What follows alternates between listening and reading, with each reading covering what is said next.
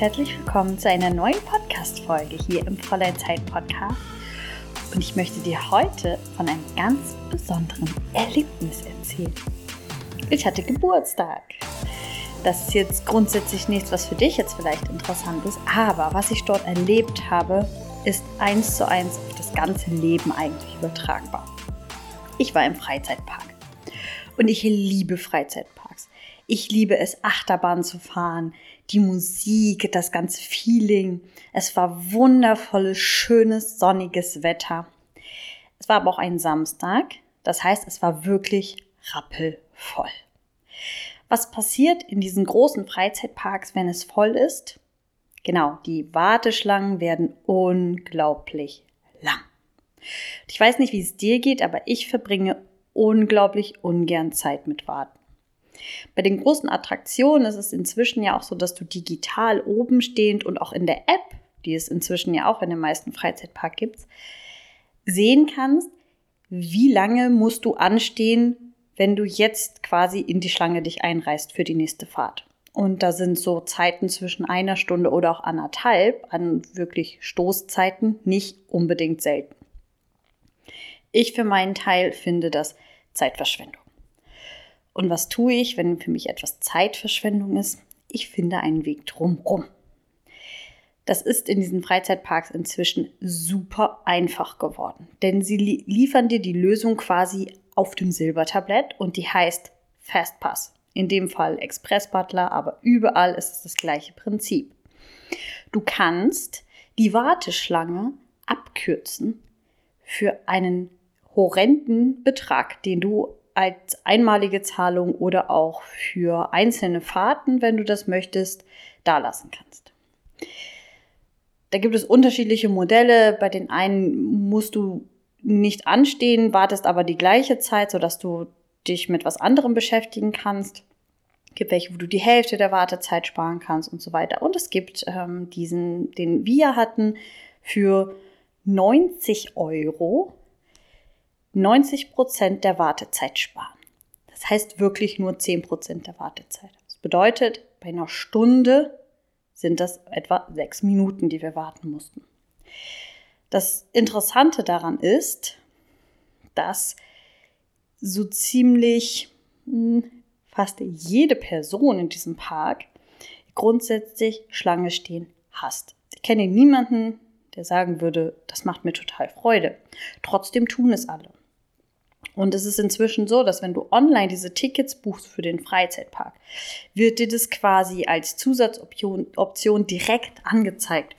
Das ist nicht versteckt, kein Special Secret nur für Eingeweihte, sondern quasi jeder hat die Möglichkeit, das zu buchen. Die wenigsten tun es. Aber warum ist das so? Wir haben gelernt, und zwar meistens schon in unserer Kindheit, in unserer Jugend, dass Dinge selbst tun, die eigene Zeit investieren, um Geld zu sparen, schlau ist und etwas Gutes ist.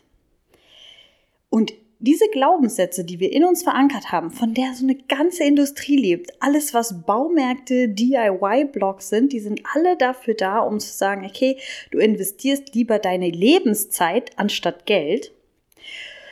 Und alles das ist darum aufgebaut, dass wir erzogen wurden in dem Glauben, es ist gut, Geld zu sparen. Denn das ist noch so diese Weisheit des 20. Jahrhunderts, in der es einfach darum ging, Statussymbole, Geld anzuhäufen. Es ging alles um Geld, Wirtschaftswachstum. Und jetzt sind wir in einer Zeit, wo einfach die eigene Lebenszeit so viel wertvoller geworden ist für die meisten von uns. Das Problem ist aber, das ist bei uns in der Gesellschaft noch nicht angekommen. Und wir fluchen alle, zumindest diejenigen, die so in meinem Alter sind. Wir fluchen alle über dieses Klischee von dem Gen Z-Typen, der keine Lust mehr hat zu arbeiten, der keine Lust hat, auf irgendetwas zu warten und dem seine, seine Zeit und wie er sie verbringt am wichtigsten ist. Aber eigentlich ist das doch, was wir uns alle wünschen. Und auch wenn es bei diesem Freizeitpark halt sehr offensichtlich ist, dass es die einen gibt, die in der Schlange stehen und die anderen, die an der Schlange vorbeigehen. So ist das ganze Leben eigentlich aufgebaut. Es gibt immer diejenigen, die lieber Zeit investieren, weil sie es gewohnt sind, und diejenigen, die die Abkürzung nehmen und dafür Geld bezahlen. Ich für meinen Teil weiß noch, wie es war, als ich das erste Mal mit so einem Fastpass unterwegs war. Und ich habe mich tatsächlich ziemlich blöde gefühlt. Es war noch in der Zeit, in der das noch nicht so populär war. Da bekomm, bekamst du das noch nicht automatisch bei der Buchung angezeigt. Da war das noch so ein kleines Tamagotchi. Heute kannst du das einfach mit einer App machen, ähm, die du dir kurz aufs Handy runterlädst. Dann stehst du mit diesem kleinen Tamagotchi an einem separaten Eingang. Da steht dann eine Mitarbeiterin und scannt quasi das kleine Tamagotchi und sagt dir, du darfst jetzt durchgehen. Der vibriert dann so, wenn du dran bist. Und dann gehst du an einer meiner Lieblingsattraktionen, ist das sehr, sehr krass. Da gehst du quasi eine Treppe runter und blickst auf die gesamte Schlange, die dort steht. Und du weißt, diese Leute stehen da jetzt ja schon seit einer Stunde. Die stehen zum Teil seit einer Stunde in der brennenden Hitze. Oder auch im strömenden Regen, aber normalerweise gehe ich da bei gutem Wetter hin. Auf jeden Fall kommst du diese Treppe runter und das ist alles sehr offenes Gelände. Diese gesamte Schlange kann dich sehen und du siehst sie. Und dann gehst du an den wartenden Menschen vorbei, nach ganz vorne durch, wo dann ein Mitarbeiter steht, der dich als erstes ins Fahrgeschäft lässt, wenn es soweit ist. Und wenn du das so machst wie ich und ich habe dann diesen Butler also genutzt, indem ich zum Beispiel in dem Moment, bevor ich in das Fahrgeschäft eingestiegen bin, schon auf die nächste Fahrt gebucht habe. Das heißt, ich ging raus und kam wieder rein. Da stehen Menschen, an denen gehst du zweimal vorbei, bevor sie einmal dran sind. Und sie stehen da schon seit einer Stunde. Und ich kann dir sagen, das fühlt sich richtig bescheiden an im ersten Moment. Es ist ein Gefühl von, nein, sorry Leute, es tut mir leid, bis hin zu, oh Gott, die hassen mich. Und ich habe damit echt zu kämpfen gehabt die ersten Male. Inzwischen habe ich mich dran gewöhnt. Es ist aber tatsächlich so, dass es sich immer noch ein bisschen, ein bisschen seltsam anfühlt. Und zwar ist es einfach so, dass da Menschen sind, die natürlich vielleicht auch die Option gewählt hätten, es sich aber nicht leisten konnten oder auch eben nicht leisten wollten. Und das macht einen leicht bitteren Geschmack. Aber ich finde, wir sollten es in der Gesellschaft tatsächlich viel mehr etablieren, dass es gerechtfertigt ist, dass die einen Zeit und die anderen Geld investieren und jeder diese Wahl für sich selbst treffen kann. Das ist genauso wie mit Reinigungskräften, die du zum Beispiel bei dir persönlich zu Hause hast. Es ist immer noch irgendwie verpönt, in vielen Familien, in vielen Gesellschaftsschichten, jemanden zu haben, den du bezahlst dafür, dass zu Hause bei dir sauber gemacht wird. Und ich finde das wirklich schade. Ich finde, es kann viel etablierter werden. Es gibt einfach diesen Moment im Leben, bei mir war es zumindest so, wo ich gesagt habe, ich möchte mehr Geld investieren und dafür einfach eine viel schönere Zeit haben. Ich meine, ich möchte nicht anderthalb Stunden da stehen und auf eine Achterbahn warten. In diesen anderthalb Stunden bin ich jetzt ein paar Mal tatsächlich, ich würde mal sagen, acht, neun Mal Achterbahn gefahren. Das ist wirklich, wirklich für mich die allerbeste Zeit, die ich habe. In einem Freizeitpark. Die möchte ich doch nicht damit verbringen und in der prallen Sonne stehen und einfach nur warten. Und ich verstehe, dass es für alle anderen frustrierend ist, wenn du dann daran vorbeigehst, aber es ist jedes Mal deine Entscheidung. Und eigentlich ist das gesamte Leben so. Du kannst selbst entscheiden, wo investierst du deine eigene Zeit und wo investierst du Geld. Und ich kann dir immer nur sagen, wenn es darum geht, die Wahl zu haben, wähle ich Geld investieren. Und das mag auch manchmal ein bisschen arrogant wirken, will ich gar nicht sagen aber als ob ich der Meinung wäre, meine Zeit wäre wertvoller als die von anderen. Das sage ich überhaupt nicht, im Gegenteil. Aber meine Zeit ist für mich das Wertvollste und deine Zeit ist für dich das Wertvollste. Und was du machen kannst, ist, du kannst entweder sagen, ich investiere immer meine Zeit oder ich investiere einfach Geld. Und du kannst zum Beispiel Geld investieren, um zu lernen, wie du Zeit sparst und kannst Geld investieren, damit andere Menschen dir Aufgaben abnehmen, auf die du keinen Bock hast. Und es ist in Ordnung. Du darfst egoistisch sein, du darfst hedonistisch sein. Wenn du jemand für eine Dienstleistung bezahlst, ist es in Ordnung, dass er es für dich tut oder sie.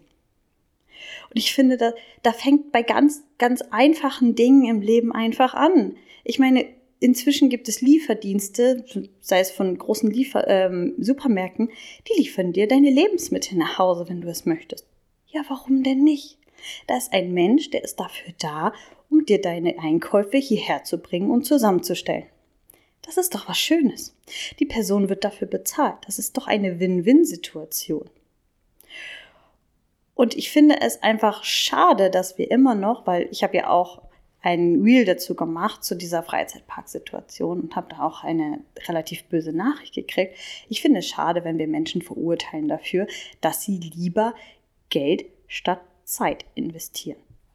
Ich finde auch zum Beispiel, gerade wenn es darum geht, sich weiterzubilden, bin ich immer dabei zu sagen, hey, ich nehme mir jemanden, der mir zeigt, wie es geht und ich lerne schneller. Ich habe keine Lust, mir Dinge selbst beizubringen. Ich will nicht alles selbst ergoogeln und mir selber einen Fahrplan zusammenstellen.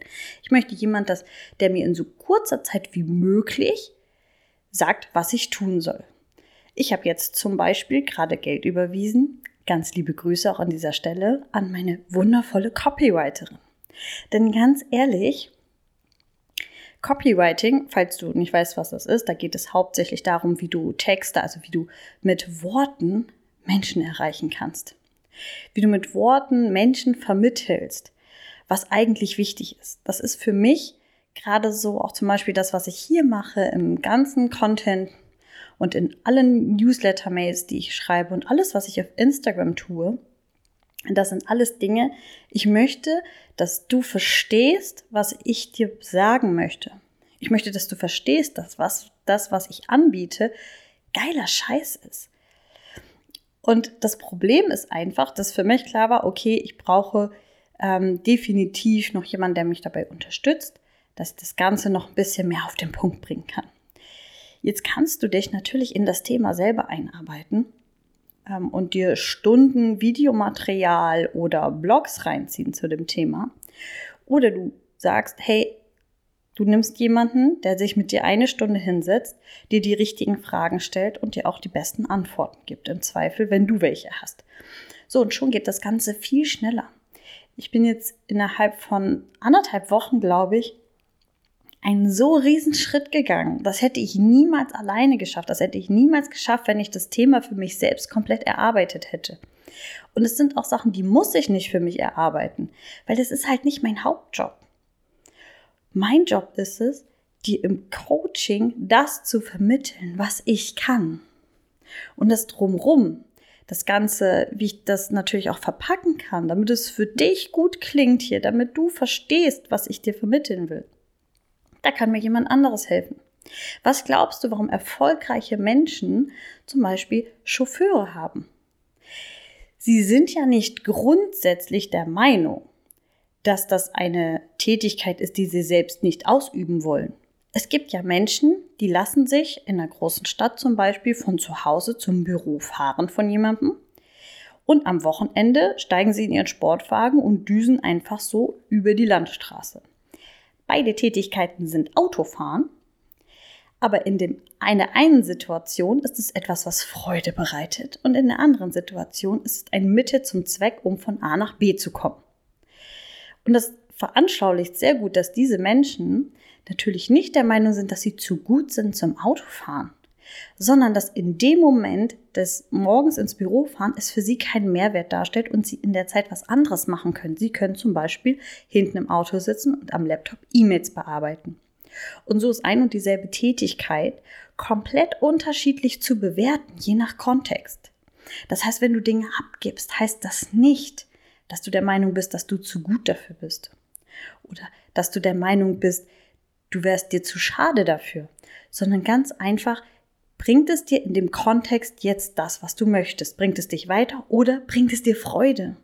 Weil dieses Autofahren über die Landstraße mit einem Oldtimer zum Beispiel, es gibt Menschen, denen macht das Freude. Mir jetzt nicht unbedingt. Aber wenn es jemandem Spaß macht, dann kann er es gerne tun. Und das zum Bürofahren macht dann keine Freude. Und so kannst du eine Tätigkeit in einem ganz anderen Kontext sehen. Deswegen sage ich, fang an, Dinge abzugeben. Fang an, Dinge abzugeben, die dir alleine keinen Spaß machen. Weiteres richtig gutes Beispiel ist Buchhaltung. Wie sehr feierst du Buchhaltung? Ich gar nicht. Es ist wichtig, es einmal zu lernen, um zu wissen, was passiert und dann abgeben. Ich zum Beispiel habe eine Steuerberaterin, die, glaube ich, nicht unbedingt die günstigste ist. Aber es ist einfach so, so genial. Da kommt eine E-Mail an vom Finanzamt oder ein Brief oder so.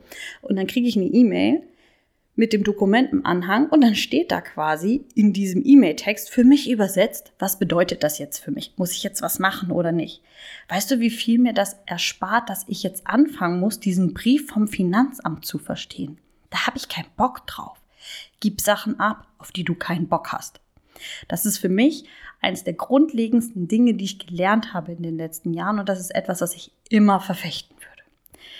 Jetzt überleg du dir einfach mal, was ist diese eine Sache, auf die du gar keinen Bock mehr hast und die du richtig gerne abgeben würdest? Wenn du Bock hast, schreib es mir auch in die Kommentare zum Post. Ich werde einen Post für diese Sendung machen. Und dann schreib mir das gerne mal in die Kommentare. Worauf hast du so gar keinen Bock mehr und was willst du abgeben? Und dann hören wir uns nächste Woche zu einer neuen Podcast-Folge. Ich wünsche dir eine wundervolle Zeit bis dahin. Deine Inga.